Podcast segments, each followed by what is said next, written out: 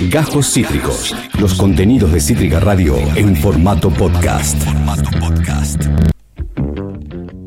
Pues claro, estás en Cítrica Radio, estás en Ya Fue y sabes que es lunes y sabes que los lunes los terminamos de una manera en particular. Eh, hoy en modo tragedia, claro, porque está aquí con nosotros la capitana de Leyendo Pancha, la mismísima Panchi Pérez Lense. ¿Cómo estás, amiguita? Hola, ¿cómo están tanto tiempo? Muy bien. Viste que hoy no te dije, nos vas a sacar de la realidad, todo lo contrario. No, igual sabes que un poco sí esta vez. Siempre la, madre, pifia, viejo, siempre lo decís en cualquier momento, pero Pegó está una, bien. pegó pero está bien, es como la estructura de la, de la columna. De la columna, De la funciona columna, así. de la Pato columna. dice una cosa que no es y después empieza todo. sí, Después yo te digo, todo. no, ¿sabes que no? ¿Sabes que no? Discúlpame por Pues no, traerte lo que necesitabas. Eh, hoy, Panchita, volvemos a la literatura. Como quien no quiere la cosa. Como porque fue, bueno, ya está, empezó agosto. O sea, tuvimos un examen de por medio, una enfermedad Sí. por el- no, en el otro medio Sí. y bueno, ya está, hay que empezar el mes como lo empezamos siempre, que es con literatura. Efectivamente. Y yo tenía ganas de hablar de tragedia porque estoy en modo eh, fechas conmemorativas. Y el año pasado, a esta altura del partido, pero cuando íbamos a hacer la columna en su momento,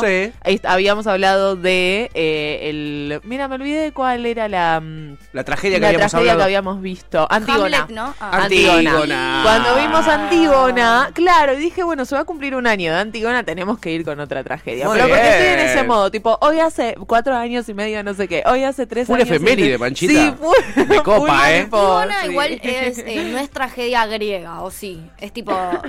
sí. Antígona sí es la de Creonte, que es el rey de Tebas, y ella pide eh, sepultar a sus hermanos. Después hay varias Antígonas, que nosotros vimos otra Sí. más. Antígona Vélez vimos. Sí. Eh, bueno, nada, estuvimos ahí viendo cosas de tragedia. Dije, bueno, voy a traer tragedia. Muy bueno. Porque me gustan mucho aparte, las disfruto sí, un montón. Eso es como, te lo resumo así nomás, pero de tragedia griega. Muy bien. ¿Por qué? Porque hoy vamos a ver eh, Alcestis, acá no sé si... Sí, se ve claro. Se ve. fondo, vamos. Vamos. ¿Cómo lo pide? Bueno, acá se ve Alcestis, esto sería claro acá. Sí. ¿Cómo me cuesta esto siempre? Alcestis es una de las primeras. Este librito. Vamos a empezar por el principio, porque si no, no se puede empezar. Me gusta. Eurípides. Estas Eurípides, sí. Eurípides fue uno de los grandes junto con Soflo- Sófocles. Hoy estoy medio mal con los nombres. No te preocupes, son nombres griegos, así que tenés Sí. todo el permiso para Eh. Con otros dos escritores más de la tragedia griega, él escribe, es como el último periodo en el cual justamente se habla más. Eh, O sea, la tragedia empieza a tener un carácter más humano y los personajes empiezan a alojar las contradicciones dentro de sí mismos. Entonces empiezan a hacerse unas preguntas medio locas, a ver cómo el destino los afecta, cómo sus acciones afectan en los otros. Digo, una cosa más reflexiva que quizás en otros momentos de la tragedia lo que teníamos era una construcción más heroica de los personajes Sí. y no mucha eh, disyuntiva interna a ver qué anda pasando con uno mismo y con los otros.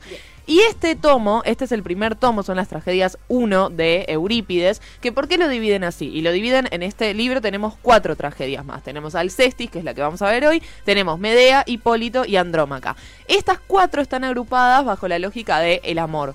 Pero el análisis que se hace de las obras es que justamente el amor en la tragedia griega, digo, a Eurípides le importan los temas fundacionales, la locura, la muerte, la guerra y el amor. Falta la guita ahí, pero bueno. Sí, No, pero perdona. Eurípides estaba en otro Eh, plano. un zurdito, creo. Un zurdito, Hippie como quien ser. dice. Sí, sí, sí, con todos sus esclavos que lo ayudaban a escribir sus boludeces, podríamos decir, con todo un sistema económico y productivo que lo acompañaba a que él reflexione sobre el Me mundo. gusta esta panchi Que- zurda el otro día, Tuti, te sacaba la ficha. Está atravesando esta etapa de Sí. zurdazgo. Estoy en esa etapa, estoy en esa etapa.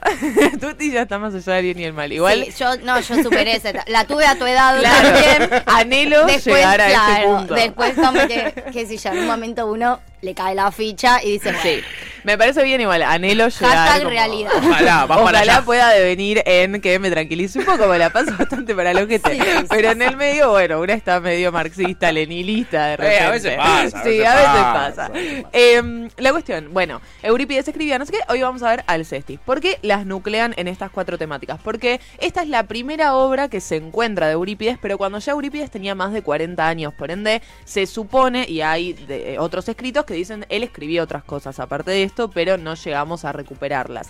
Y esta obra, de lo que va es, Alcestis es la esposa de Admeto. Admeto es el rey de Feras, que es el- el- un- una tierra. Sí. Él es el rey de este lugar y en un momento se cruza con Apolo que está haciendo unos trabajos en su casa, cuidando unos bueyes. Pensemos que Apolo... Tengo... Perdón. No, no pasa nada. Voy a toser. Sí. En el aire, ¿se puede? bien, no, pero bien. bueno, lo hice. Pido disculpas a la, a la audiencia.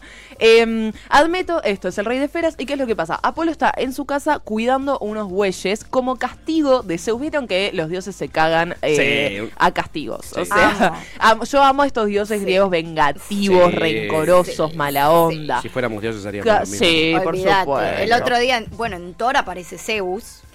En la última de Sí. Thor aparece Zeus. No la vi. Bueno, y se viene la venganza de Zeus en cualquier momento. Sí, venga, Zeus El- es el más vengativo. Sí. Es el más caliente, se garcha a todo el mundo, viola todo. Es un jede, el chabón Sí. no le cabe ni media, viola gente, Sí, sí. Marvel se metamorfosea, sí, sí, bueno. Tardó, pero se enteró. Eh, me parece bien igual que recuperemos estos dioses. Si creo en algunos dioses, yo creo mucho en estos, porque están dementes, como cualquier ser humano. Sí, sí, sí, nos representa. Nos representa. Zeus se enoja con Apolo porque Apolo le mata a un hijo. Entonces le dice, ¿sabes qué, rey? Vos vas a ser Y en un tiro el yo me vengaría. también. Mínimo.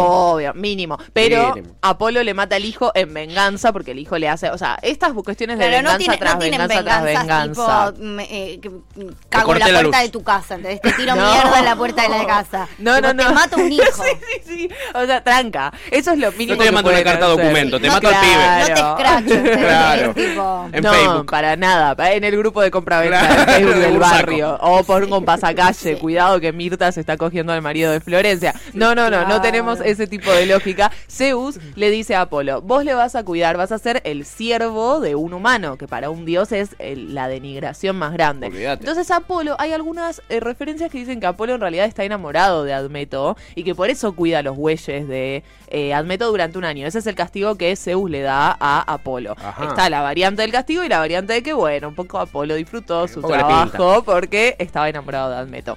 Entonces, pegan buena onda con Admeto y Admeto le pide, porque es un. Yo Admeto no me lo banco. Porque es un pedigüeño de mierda, que es un confianzudo. le da la mano, te dioses. agarra el codo, Sí, Admeto. Totalmente. Es más Admeto es así. Ustedes saben cómo es Admeto. Qué tipo. Admeto le dice: Yo no me quiero morir el día que el destino. Vieron que el destino prefija y ya está. Cuando se tenía que morir Admeto, se tenía que morir. Admeto. Sí, porque Admeto le dice a Me Apolo, encanta. yo no me quiero morir cuando me tengo que morir, entonces Apolo le dice, tranqui, yo te lo resuelvo. Bien, y va... Bien Apolo. Oh, eh, porque. Apolo, Dame dos este, Apolos. ¿cuál es la situación? Parece que está ahí Es un el poco Sergio Massa de esta tragedia. Sí. Es el Sergio Massa de esta tragedia. El Es el super- superministro. el superministro griego. Totalmente. El que hace va y eh, emborracha a las moiras. Las moiras son quienes son las encargadas de las muertes. Por Sí. eso las moiras son tres. Las emborracha y les dice, che, dale, hagamos esta transacción. Ay, ¿Qué les cuesta? ¿Qué les cuesta? El bar. Y claro, claro, sí. sí. Entonces, las moiras le dicen, bueno, bueno, bueno, está bien, estaban medio en curda, las moiras ya estaban en otro plan, dale Apolo, dale Apolo. Sí, prendete Yo- uno, Apolo, claro, dale. dale, Cagón, Apolo. prendelo acá, cagón. Medio en ese plan. Sí. Entonces, Apolo les pide y las moiras le contestan, bueno, ok, lo hacemos, pero en su lugar tiene que morir alguien. No puede quedar esa muerte vacante.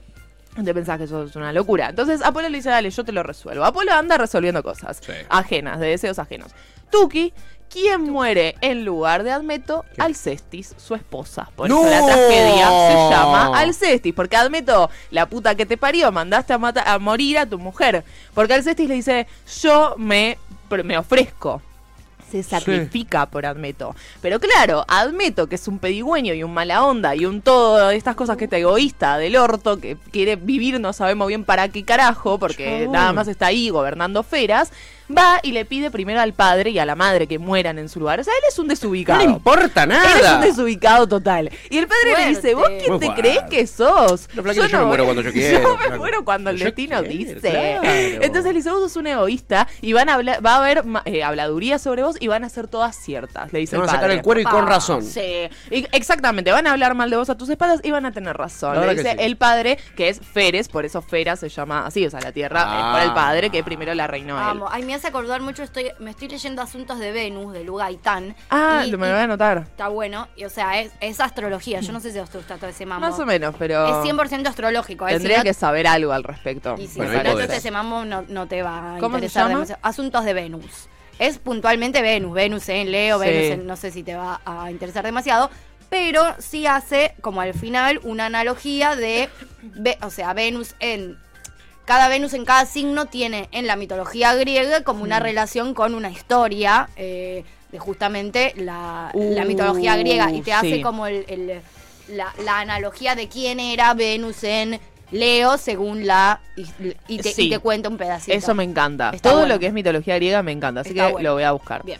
Bien, entonces, Admeto, bueno, Alcestis muere en su lugar. Fer, eh, Feres, que es el padre de Admeto, le dice, "Vos sos un loco bárbaro, anda a tomar por culo, yo me quedo en mi vida porque vos te tenías que morir, no tu mujer, ni yo, ni mi- tu mamá". Claro, flaco. Y Alcestis le dice, yo me entrego a vos, bla, bla, bla. ¿Por qué? Porque Alcestis lo hace por la gloria, por el nombre. Porque ¿qué otra mujer se va al Hades en nombre de su esposo? Ninguna. Alcestis entonces es la más buena, la más pura, la más copada, la más amorosa, la más todo, la más compasiva. Un montón. Hay una despedida ahí con sus hijos súper triste, pero Alcestis tipo, yo estoy cumpliendo mi deber. Admeto se queda con sus hijos y a partir de ahí Admeto se empieza a quejar. No puedo creer, mi mujer se fue, yo la Y sí, extraño, amigo. Esta vida desdichada, Pues, claro. la pasa para el ojete. Y aparece, Sí. porque la tragedia aparte vieron que tuk tuk tuk, o Sí, sea, sí. no se anda con, con pausas, claro. Es Palo como palo. todo es una cosa tras de la otra. Aparece Heracles.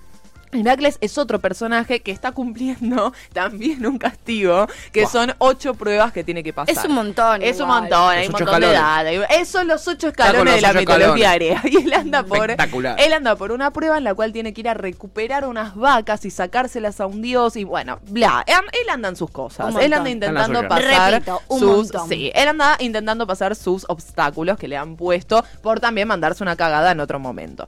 Heracles llega en el momento de los ritos funerarios. Que los ritos fúnebres son la cosa griega. O sea, ahí no podías andarte boludeando, no podías tomar una copa de vino de más. O sea, tenías que rendir culto a la muerta. Y toda la servidumbre que amaba a Alcestis, porque Alcestis es la mujer de la vida, adorada por sus sirvientes, Sí. cuando ven que llega Heracles y Admeto lo admite en su casa y no le dice que estamos en ritos, o sea, él se hace el desentendido. Ah, Admeto. bueno. Admeto Un es carolo. un hijo Ah, de bueno. puta. es un hijo de puta. Admeto. Carolo total. Él se hace el otro, tipo, vení, pasá a mi, a mi, a mi reino, a mi lugar, a mi palacio, no Sí. pasa nada, te vamos. Pues, ¿Cómo eran las, la- o sea, había, estaban los ritos fúnebres, pero también está el rito de la hospitalidad, vos no podés Claro. ser no hospitalario. Ser buen anfitrión. Porque, claro, porque cuando uno transitaba por los caminos, si vos habías sido buen anfitrión, lo más probable es que te cruces de vuelta con esa persona y esa persona te lo tiene que devolver. Claro. Entonces te tiene que alojar, Por dar conveniencia, comida. más que nada. Era una, una transacción, un modo de, tra- de, tran- de transar. transicionar, iba a decir, pero no es un modo de transicionar. No, la verdad que no. Eso- pero bueno, quizás sí, ¿no? Quizás sí. No sabemos, no tenemos tanta data sobre No esa época. sabemos, es una hipótesis que tiramos ¿Sí? acá. Entonces, Admeto le dice a Heracles, dale, venite. Y un sirviente le dice a Heracles, vos sos un desubicado que estás acá con los con las ofrendas, los laureles. Claro, ¿Quién te crees que sos? Que estás acá interrumpiendo mi tristeza por Alcestis. Y Heracles dice, ¿cómo que Alcestis se murió? Se entera. ¡No! ¡No la tenía! Dice, no puede ser que Admeto no me haya dicho, dice Heracles. Y dice, tranquis. Medio colgado, Yo la voy igual, no. Heracles cualquiera, sí, sí. Heracles estaba re Abrí los portales. Pero vos lo sabíamos todo. Claro, pero aparte vos entrás y están todos vestidos de negro con determinadas flores en las cabezas. Digo, había un rito. O sea, No hay peor ciego que el que no quiere ver. Sí, Heracles hizo el yo no escucho y sigo me voy a tomar el vino de Admeto. Se toma el vino, está en curda y dice, tranqui, yo la voy a devolver al Cestis acá. Me voy a bajar al Hades y voy a eh, luchar con Thanatos, que es la fucking Ah, muerte. le pintó violento el pedo, el pedo violento. Pedo violento. Trompar, Yo yo al la Cestis la, flaco. recupero. Al Cestis la Sí. recupero sí o sí. Esto es así. Sí. Apolo lo había dicho al principio de la tragedia igual. Cuidado que Alcestis vuelve. Alcestis vuelve como Cristina en su Oh, momento. volver Cuidado mejores. que volvemos mujeres. Volver mejores. mujeres. Sí. Entonces, Oh. Cuidado que puede salir para el ojete, hay que avisarle a, Hera- a Heracles. Sí. Heracles baja, la recupera al Cestis. Almeto no se merece recuperar al Cestis, No, pero no se lo merece para Heracles nada. lo hace también porque él es un Más bueno. y está Más ahí en sus obstáculos. Y dice un obstáculo más, un obstáculo menos, a mí qué carajo me cambia. No me modifica No nada. me modifica nada, no me cambia nada la existencia. Baja, o sea, baja el Hades, tra- ahí tranza con la muerte, que uno no puede transar con la muerte, con No. Caronte, que es el que te lleva en la barca, no se puede boludear Claro con que la muerte. no, Pero él no dice, joda. no me importa nada, a mí. Al Yo puedo. Yo puedo. Es tipo el símbolo de la meritocracia y del yo me hago a mí mismo. Bueno, era que digo, yo puedo con esta situación. Tuki, tuki, tuki, devuelve al Cestis. Sí. Y la tragedia termina con que no se, se encuentran, se reencuentran al Cestis y Admeto. Y Admeto agradecido, agradecido, agradecido No con, con Heracles. Gracias, gracias, gracias por haberme devuelto a mi mujer. Una cosa rarísima. Una cosa rarísima. ¿Estaba medio zombie la, la Germu cuando la trajeron? Ella, muy buena pregunta. Pregunta, Pato, porque ella vuelve, Heracles la, le pone un velo y no le permite hablar y le hace todo un engaño a pichanga a Admeto, un poco en ese plan. Ella vuelve silenciosa de la muerte y se la ofrece Heracles a Admeto. Le dice, yo te traje esta mujer que gané en una batalla, me voy a ir, te la voy a dejar y necesito que si Pero yo no persona. vuelvo... Bueno, pero ahí Alcestis estaba medio en ese trance entre la No vida y la no me muerte. está encantando. No me está esto. encantando esta No, historia. obvio, Admeto no es. Yo dije que. Sí, lo una- dijiste de una entrada, mala ¿verdad? persona. A mí no me cae bien, Sí, claro. sí. Hay algunas críticas que dicen como, bueno, pero te demuestra la No. contradicción. No, No Admeto es un justifiquen. egoísta Sí. de mierda. O sea, es un egoísta que mata a su mujer. A Nos mí queda no me jodas. clarísimo. La única buena onda Digamos acá, todo. digamos todo. La después anda única llorando buena por onda los es rincones. Alcestis. No sabe cómo llora toda la tragedia. Es un llorón, eh, Admeto. Es un llorón. Es un maricón, decilo. Decí- Sí, lo es trolo, es un trolo, digamos todas las cosas como son. Pero Apolo está Boys don't cry. Boys don't cry. El es macho el no mensaje. llora. Eh, Igual le salió perfecto por llorar porque fue, mirá todo lo, la lo que disposición consiguió. de hombres que tiene a su alrededor. Admeto parece que o era muy lindo o era muy entrador o era muy canchero. Tiene algo mucho carisma, tenía. como Massa, ¿no? Ahí puede ser, puede ser. Bajaban los bonos, todo. Bajaba la nombre cotización. Admeto. Impresionante. Vuelve al Cestis y nada, y vuelven y ahí son eh, compañeros fieles para siempre, porque Alcestis ha demostrado el gesto de amor más grande que es literalmente dar su vida por él. O sea, Claro. transformar eh, eso, su, su vida en muerte solo en función de Admeto. Impresionante los paralelismos Sí. entre la historia de Sergio Massa, Malena Galmarini Una cosa de y eh, la tragedia griega. Sí, no me la veía venir. Eh, nada, tengo un, tengo ahora una bronca bárbara con este con este tipo. Con este Admeto, lo Eh, odiamos. Lo odiamos, lo detestamos. A ella la bancamos a muerte. Ella es una, igual ella también, digo, yo por la gloria hago todo, la quiero, es una ambiciosa. Es una ambiciosa Es una total. ambiciosa total. Una ambiciosa la total. bancamos al Cestis. Cristina. Cristi. Puede ser, vuelve, de- bu- es por la raro. gloria hago todo. Y, Ah, Pero ¿quién la va a buscar? A Hades, a Cristina. No, Máximo. no. Vuelve sola para mí ella. Ella vuelve El sola. pueblo, el pueblo. pueblo. la hasta el va a Hades a buscar a Cristina. El Pichichi aparece a último momento y te la rescata, eh. Por favor. Pichichi, no seas boludo, déjala donde está. Acá dice, pero tiene bocha de mitología griega lo que hace Lugaitán. Está en Telegram también y tiene info por si no querés ir al libro directo. Te tira datita. Ah, es que si no te interesa mucho la astrología, el libro no te va a gustar para nada. Pues es un mini fragmentito. Es breve la relación que hace, la analogía que hace. Después es todo Venus en tal signo. Si te chupa un huevo la astrología y además si no sabes nada de nada de nada, No me va a gustar. Bueno, está, listo entonces. muy afuera. afuera. Ok. En fin, ahí estamos viendo las imágenes exclusivas, ¿no? De toda esta tragedia Sí. documentada, ¿no? Me hicieron acordar, me hicieron acordar eh, que tengo un chivo para pasar que no tiene un culo que ver, Me pero gusta. yo lo voy a meter porque estamos hablando de lo que tenemos ganas. Me ¿no es gusta. así? Entonces, hemos hablado de tragedias griegas, Sí. Eurípides, y ahora vamos a pasar a cine. ¿Por qué? Porque siempre algún poquito tenemos que hablar Obvio. de cine. Pero esta vez vamos a hablar de cine en cuanto a los afiches que hubo durante eh, la- el estreno, la publicación de las películas, iba a decir. Ah, Ahí ando confusa, literatura, No- no cine. importa. Entonces, el grupo Cine, justamente, pero que es C-I-Y-N-E, E, que es de la Facultad de Filosofía y Letras de la UBA, lo que va a hacer este jueves en el Paco Urondo Sí. es inaugurar una muestra que se llama justamente La imagen que marcó mi vida. Esa. Y es un recorrido por afiches y con charlas, visitas guiadas, va a haber vino, va a haber música, va a haber canciones. Esa. Sí, va a estar muy lindo en el Paco Urondo con ¿Cuándo? entrada libre y gratuitas. Este jueves empieza y la muestra dura todo agosto, así que uno puede ir todo agosto y va a haber justamente esto, un recorrido por películas muy relevantes, por ejemplo, uno de los flyers que eh, es el siguiente, el que tiene la imagen de este. Uno de los flyers, este, esta película es Tiempo de Revancha, una película de Sí. Aristarain que se hizo durante la dictadura y que es hermosísima, que hace poco estuvo en el Centro Cultural San Martín proyectada. Eh, va a haber esto, va a haber charlas con actrices, actores, directores de fotografía, gente de la carrera de artes haciendo las visitas guiadas. Digo, es toda Hermoso. una cuestión medio de intentar colocar la investigación académica en un plano mucho más de lo Accesible. museístico, claro, y accesible para Bien. comentar algunas novedades y otras no tan novedades del cine argentino durante la época de esto, como la- el, el fin de la dictadura. Eh, muy lindo, así que... otra cosa hablando de Sí. cine, también dicen que donde están pasando películas espectaculares es en la Lugones. Sí, yo fui Lugones, ayer. Sí, sí, Que, sí. está- que es una locura el ciclo que están pasando en la Lugones. Eh, es un ciclo de vampiros el que están pasando. Hay un ciclo de vampiros que termina ahora a fines de agosto. En el, en el Centro Cultural San Martín, o sea, en el que está la vuelta, estuvo habiendo un ciclo de cine argentino y ahí pasaron la de Aristarain, pasaron una de Torre Nilsson, una de... mm, Carlos Schieper y Sí. no, de, Sofi, de Sofici, de Mario Sofici y otra que no recuerdo.